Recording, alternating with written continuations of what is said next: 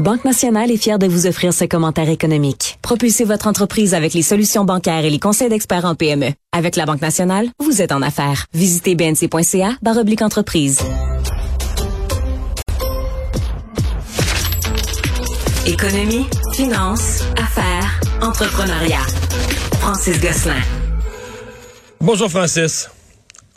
Salut Mario. T'as entendu une entrevue que j'ai faite plus tôt dans l'émission avec un propriétaire de microbrasserie sur les nouvelles normes en matière, de nouvelles recommandations sur la consommation d'alcool. Il semblait pas complètement euh, inquiet ou mortifié ou penser que c'était la fin de sa business. Là. Est-ce que t'es, est-ce que toi t'es confiant pour l'avenir de la, restauration avec le, le vin ou des microbrasseries? Ouais, ben, en fait, je, te ferai une chronique euh, sur le sujet de, de, l'économie de l'alcool éventuellement, Mario, si tu veux, mais je, je crains malheureusement pour le CCDUS là, euh, que leur directive n'ait pas un impact majeur sur les ventes sur la consommation ni au Canada ni au Québec. Euh, puis c'est intéressant, on pourrait parler de psychologie du consommateur ou d'économie comportementale, mais souvent quand il y a des directives comme ça qui sont énoncées et qui sont perçues comme étant euh, déraisonnables ou déconnectées de la réalité, en fait, elles finissent par être complètement euh, discartées. Inutiles, ouais, ouais c'est ça. Fait que, quelque part, avec avec une recommandation plus euh, disons applicable, on arriverait peut-être à faire diminuer la consommation. Je pense que c'est l'objectif qui est visé par ces directives-là. Mais là, c'est tellement gros que ultimement, c'est comme ça, ça, ça, ça s'est ressenti. Hmm. J'ai écouté plusieurs chroniques hier. C'est ressenti comme étant un peu à côté de la plaque. bon, parlons de la filière des batteries. Aujourd'hui, Justin Trudeau était à Shawinigan avec une entreprise de, euh, de, de, de bornes de recharge d'auto électrique, mais c'est comme... Euh, c'est comme un gros sujet là, ces jours-ci, euh, comment le, Canada, mais le Québec surtout, là, euh, le ministre Fitzgibbon, évidemment, c'est au cœur de ses priorités, comment on va réussir à construire euh, cette nouvelle industrie autour des, des batteries pour les autos électriques? Effectivement, ben tu sais comme tu l'as évoqué là en Mauricie, là il y a, pas mal de choses qui se passent et j'ai entendu, euh, ça, te fait toujours un peu rigoler, mais la Silicon Valley de la batterie automobile. Après, on, dira ce qu'on veut des expressions choisies par les politiciens. Mais ce qui est intéressant par rapport à ça, Mario, c'est que M. Fitzgibbon justement qui commentait sur le sujet a évoqué un besoin de travailleurs, hein, parce que ces usines-là vont devoir être euh, opérées là, par des humains. Il évoque un besoin donc à peu près de 10 000 travailleurs et il y a plusieurs personnes qui se posent la question, un, d'où vont venir ces 10 000 ouais, Parce qu'on parle pas de journaliers, là, on parle de gens, pour la plupart, euh, qui ont besoin d'avoir euh, un certain nombre de connaissances, de diplômes. Effectivement, l'objectif donc est noble. Je veux dire, dans l'absolu, on souhaite euh, tirer parti de l'expertise québécoise en matière d'électricité, en matière d'assemblage, de fabrication. On a la présence des, des, euh, du lithium et d'autres plusieurs terres rares là, qui sont euh, qui sont exploitables sur place. Mais donc ensuite, la question, c'est qu'à mesure qu'on s'élève dans la chaîne de valeur et donc jusqu'à la finalisation de la batterie, il faut, comme tu dis, des travailleurs, puis pas juste des journaliers, donc éventuellement des, des techniciens, des ingénieurs, des gens en recherche et développement. Et encore une fois, 10 000 personnes, ben c'est le chiffre frappe l'imaginaire. Puis en Mauricie, ça correspond quand même à un, un, afflux important de nouveaux travailleurs. Euh, D'où vont-ils venir? M. Fitzgibbon évoque d'autres provinces canadiennes. sais un peu comme à une époque, l'Alberta faisait venir des, des ah gens un peu partout. Est-ce que est-ce que l'or, euh, je sais pas, bleu, là, ou comment on l'appelle, comme l'hydrogène. est-ce que, est-ce que cette industrie des batteries, donc finalement, va devenir à ce point euh, intéressante puis, puis rémunératrice que ça va attirer des gens d'autres provinces canadiennes, ou sinon évidemment euh, la question de l'immigration qui est toujours euh, bon un peu mm à la fois euh, riche euh, et intéressante, mais aussi problématique. Là, on mais, sait que la chicane entre M. Trudeau mais, mais je, je, je comprends qu'en pratique, c'est pas simple de même. Là, on parle de la Mauricie, mais c'est aussi la, rive sud du fleuve à Bécancour, parce que c'est beaucoup là. Mais si je te dire de la théorie économique, purement théorique, puis je le dis en sachant que c'est purement théorique, on te dirait, ben, dans une société qui a quasi le plein emploi, ce que tu peux souhaiter, c'est que dans des gens qui sont présentement qui ont un travail là, qui est qui est répétitif, qui est à, plus bas salaire, etc., vont être remplacés par des robots, par des machines, par de l'automatisation de leur emploi, libérant de la main d'œuvre. Mais là, il faudrait que tu ailles former, requalifier, euh, etc. Et donc, tu vas les ramener dans un emploi plus intéressant, plus payant, parce que ce secteur-là, à mon avis, va amener des, des, des emplois intéressants, des emplois payants. Mais ça, c'est la théorie. Là. Comment tu fais arriver ça en pratique? Mais évidemment, tu peux avoir un changement générationnel. Tu peux avoir des gens qui prennent leur retraite qui sont remplacés par des jeunes qui, eux, sont, sont allés plus davantage aux études, etc. Mais la théorie, ça, ça serait ça. Là. Dans la théorie, dans l'idée de François Legault, créer des emplois payants, c'est ça la, la, théorie économique derrière l'idée. Assurément. Puis ce qu'il faut pas non plus négliger, tu sais, Mario, on se représente toute la grosse usine tu sais, de dizaines de milliers de pieds carrés. Mais tu sais, derrière ça, si tu veux vraiment créer la Silicon Valley, là, pour prendre l'expression, ben, derrière tout ça, tu as plein de petits fournisseurs, des gens qui font des rivets, des gens qui font des, des strottes de métal en alu. Je, je connais rien là, à la technologie de ça, Mario, mais, tu peux t'imaginer que ce qui fait la Silicon Valley actuelle, c'est cette écologie de milliers de petites PME qui fournissent les moyennes puis les grandes. Et donc, pour ça, ben, il te faut des gens en ressources humaines, il te faut des consultants, il te faut des comptables, il te faut des avocats. Puis ça, à un moment donné, machine ou pas, là, tu sais, des, des, des, des, je sais pas si les robots vont remplacer les ressources humaines de sitôt, là, tu sais. Fait évidemment, ça va prendre des humains euh, tôt ou tard. Puis mm. donc, en fait, évidemment, se pose la question d'où vont venir. Je voulais juste rapidement, euh, Mario, parler, puisqu'on parle de batterie, là, il y a, aussi une nouvelle qui est tombée, là, puis c'était dans le journal de, Montréal notamment, mais euh, de, l'entreprise anglaise British Volt qui avait été... Une, moins bonne nouvelle pour le secteur, là. Ouais, mais tu sais, je trouve que c'est intéressant parce que c'est justement tous les obstacles, tu sais, qu'on voit à mettre ça en place à partir d'un peu rien, tu sais, c'est-à-dire que là, ici, on parle de 10 000 emplois. British Volt, qui est donc une entreprise anglaise qui devait venir s'installer au, Québec, avait annoncé au mois d'août dernier qu'ils reportaient un petit peu parce qu'ils avaient de la difficulté à attacher le financement pour l'usine principale qui devait s'installer donc euh, en Grande-Bretagne. Ben, ils ont annoncé aujourd'hui qu'ils déposaient le bilan donc euh, en faillite. Euh, et, et, on parle quand même d'une usine qui devait coûter 5 milliards de dollars à construire, sur laquelle ils avaient réussi à lever 2,6 milliards. Là. Donc, tu sais, c'est quand même... Toi et moi, là, lever 2,6 milliards, là, on, on est d'avoir une bonne présentation PowerPoint. Là, Mais donc, et donc, c'est pour montrer comment ils ont réussi à atteindre plus de 50% de l'objectif et finalement euh, n'ont pas euh, donc pu fermer le financement. Et, ils misaient sur le Québec parce qu'ils s'étaient trouvé un ambassadeur de renom au Québec, là.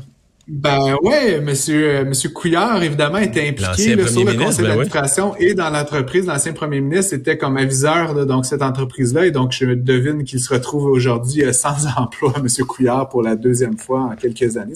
J'espère qu'il n'est pas trop déprimé. Euh, donc voilà.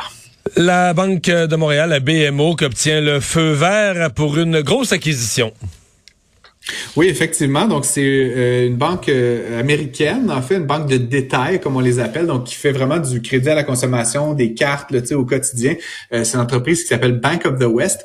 elle appartient depuis de nombreuses années à la, banque française BNP Paribas, donc qui avait acquis cette entreprise-là il, y a quelques décennies et qui avait d'ailleurs fusionné Bank of the West avec une autre banque californienne pour vraiment le mousser ses effectifs. BNP Paribas, bon, c'était loin de Paris. Ils n'ont pas d'autres activités de qu'on appelle de banque de détail aux États-Unis. Donc, c'était un peu isolant pour eux d'opérer dans un seul État. Euh, et donc, ils ont mis cette euh, filiale-là en vente il y a quelques temps et c'est BMO, donc Banque de Montréal, qui s'en est porté. Est-ce que c'est la première présence américaine pour la BMO? Non. Non, ils ont des, ils sont présents un peu partout aux États-Unis. En fait, à travers différentes filiales, ils servent, euh, je crois comprendre aussi pas mal de Québécois installés en Floride. Ah ouais. bon, ça c'est une autre. ouais, c'est une autre affaire ça. Mais là, on parle quand même d'une entreprise, Bank of the West, qui a 10 000 employés. Là, donc, c'est pas une petite affaire. Euh, ça se compare là, aux 40 quelques mille, 43 000 employés de BMO. Donc, on parle d'une augmentation des effectifs de, euh, de, de, 20 là, en une seule acquisition. Ce qui, du point de vue culturel, du point de vue gestion et tout, ça va quand même être un, très intéressant défi. Et Bank of the West a aussi 1,8 million de nouveaux clients, euh, des particuliers, des PME, donc qui vont se rajouter au portefeuille de clientèle de BMO. La transaction était pour 16 milliards de dollars, donc c'est pas une petite affaire. Et donc c'est intéressant de voir une entreprise canadienne euh, comme BMO là, qui, euh, qui s'étend donc maintenant vers la Californie. Et donc peut-être qu'il va pouvoir faciliter euh, pour les Québécois qui cherchent à hmm. voyager ou à se réinstaller dans cet état-là un petit peu de, de hmm. simplicité. je sais pas. Je, mettons que j'étais conseiller de la, de la BMO aujourd'hui. je pense que je leur dirais d'être discret puis de garder le garder entièrement la marque de commerce Bank of the West. Je, sais pas, le, partisan moyen de Donald Trump, là, euh, je sais pas c'est quoi sa perception, mettons, d'être client d'une banque qui est de propriété canadienne, là, qui est plus une propriété euh, USA, là. En fait, c'était une propriété française, Mario. Fait ouais, c'est vrai. Il était déjà. Ouais, ouais, t'as raison, t'as raison, t'as raison. C'était déjà ça. puis je pense qu'en tout cas, j'aime beaucoup les Français. Puis j'ai travaillé avec BNP Paribas dans le passé, mais mais je pense quand même que si tu prends le point de vue du Trumpien moyen, les Canadiens sont quand même plus sympas que les Français à ce là ça, ça montre un peu ça. Je me dis aussi que les clients de Bank of the West devaient agir en connaissance de cause, c'est-à-dire c'était euh, c'était nullement dissimulé. Le, logo ressemblait à celui de BNP Paribas. Sur certaines signatures, c'était écrit by BNP Paribas. Donc c'était c'était donc là savoir euh, s'ils vont changer. Mais, mais c'est où le siège social? C'est où Bank of the West? C'est où le centre euh, euh d'opération? Je pense que c'est à Sacramento. Okay, de mémoire, en Californie. Il faudrait que je vérifie ça. Je n'ai ah, pas ces informations sur le bout des doigts, Mario. Hécatombe dans les TI, dans les technologies de l'information. En fait, euh, il se passe pas une semaine aux États-Unis sans qu'un géant des, des, technologies de l'information ne fasse des mises à pied. À chaque fois, c'est à coup de milliers et aujourd'hui, c'était autour de Microsoft. Ben oui, on, en me levant ce matin très tôt, Mario, c'était déjà, tu sais, the, writing was on the wall, comme on dit, c'était déjà annoncé que Microsoft allait faire euh, donc un move en ce sens-là. Ils allaient annoncer des mises à pied. Bon, tout le monde spéculait sur le nombre. On a appris euh, plus tard en journée qu'ils allaient licencier donc effectivement 10 000 personnes, ce qui est quand même euh, pas, pas peu de gens. Microsoft embauche là, environ 220 000 personnes dans le monde, donc on parle d'environ 5 de leurs effectifs. Puis c'est, je, comprends que c'est plein d'humains, c'est plein de drames humains, mais comme économiste quand même je me réfugie un peu. J'aime toujours exprimer ça en proportion de, du nombre d'employés. Donc, tu te rappelleras qu'Amazon, par exemple, avait licencié 18 000 personnes, mais sur 1,5 million d'employés, euh, ou Twitter, 3 000 sur 5 6 000. ça, c'est plus. 3 000 sur 5 6 000, ça, c'est la moitié et plus. Microsoft remercie davantage de personnes, mais par rapport à sa, à sa main-d'œuvre totale, euh, ça reste moins. Ce qui est intéressant pour moi, Mario, tu sais, je regarde ça, évidemment, c'est, c'est pas la première, c'est en fait plutôt la dernière entreprise technologique dans les grands joueurs à annoncer euh, des mises à pied, c'est que Microsoft, tu sais, objectivement, va très bien. L'entreprise au dernier trimestre a fait 50 milliards de ventes et 17 milliards ou 18 milliards de profits là, en dollars. Ouais, mais, mais j'ai lu l'article sur leur mise à pied. Là, eux, c'est parce que là, ils sont ils sont déjà rendus à la prochaine étape. Ils s'attendent à ce qu'il y ait une réduction autant dans les, les, les, les microprocesseurs, les logiciels, le cloud. Ils s'attendent qu'il y ait un ralentissement là.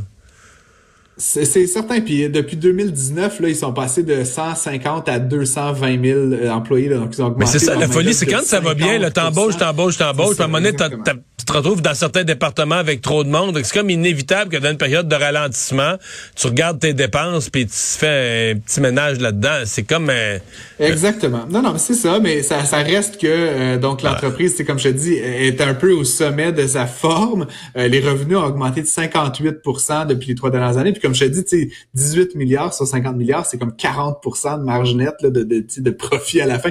Il y a, y a, très peu d'entreprises qui font de l'argent comme ça. Donc, c'est étonnant. il reste de la marge avant d'atteindre le zéro, mais évidemment, les actionnaires, les marchés s'attendent à ce que, c'est historique, le Microsoft fait toujours beaucoup euh, de, de profit. Donc, s'attendent à ce qu'elle maintienne cette profitabilité-là. Et donc, c'est pour cette raison-là qu'il remercie environ 5% de la main-d'œuvre. Juste pour te dire, Mario, ça m'a frappé aussi, remercier donc 10 000 personnes, ça coûte à Microsoft 1,2 milliard en primes de départ et autres coûts euh, directs. C'est quand même, c'est une autre échelle quand même que, que ça à quoi on est habitué. Donc c'est c'est ça. Puis donc faudra voir parce que c'est quand même une dimension systémique. Là, maintenant, beaucoup de gens dans le domaine de la technologie aux États-Unis qui perdent leur emploi, de voir comment ces gens-là vont se replacer. Mais c'est ça que j'allais te poser comme question parce que je sais qu'on dit ben, tout le monde cherche du monde, surtout dans le domaine des technologies de l'information, on manque de main d'œuvre. Chez Montréal, tous les gens dans ce domaine-là nous disent depuis des années, on serait prêt embaucher des, centaines, des milliers de personnes de plus, on les reprendrait. Mais là, aux États-Unis, quand autant de firmes mettent ça à pied à coût de, de, de 5, 10, 18 000, est-ce qu'il y a un point, bon, dans certains cas, c'est des entreprises mondiales, les mises à pied sont pas sur le territoire, pas toutes sur le territoire américain, mais est-ce que tout ce monde-là va se replacer rapidement? Ben, tu sais, c'est drôle parce que depuis quelques années, Mario, je travaille beaucoup, notamment avec des institutions financières. Puis tout le monde dit ah c'est dur de, de, recruter des développeurs, de recruter du personnel technique parce que c'est tellement plus plus intéressant de travailler chez Google.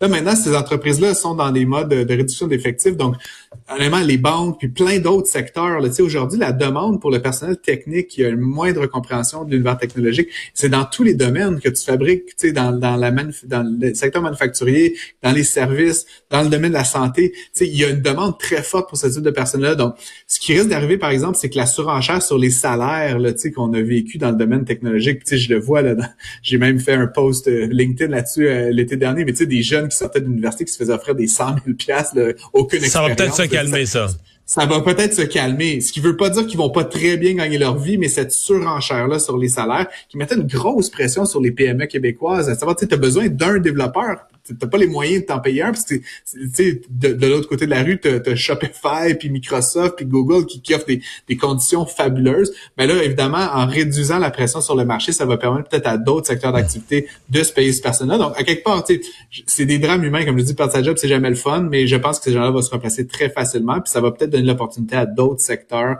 de tirer parti de cette intelligence là qu'ont ces, ces individus là assez rapidement. Merci Francis. Bye bye bonne journée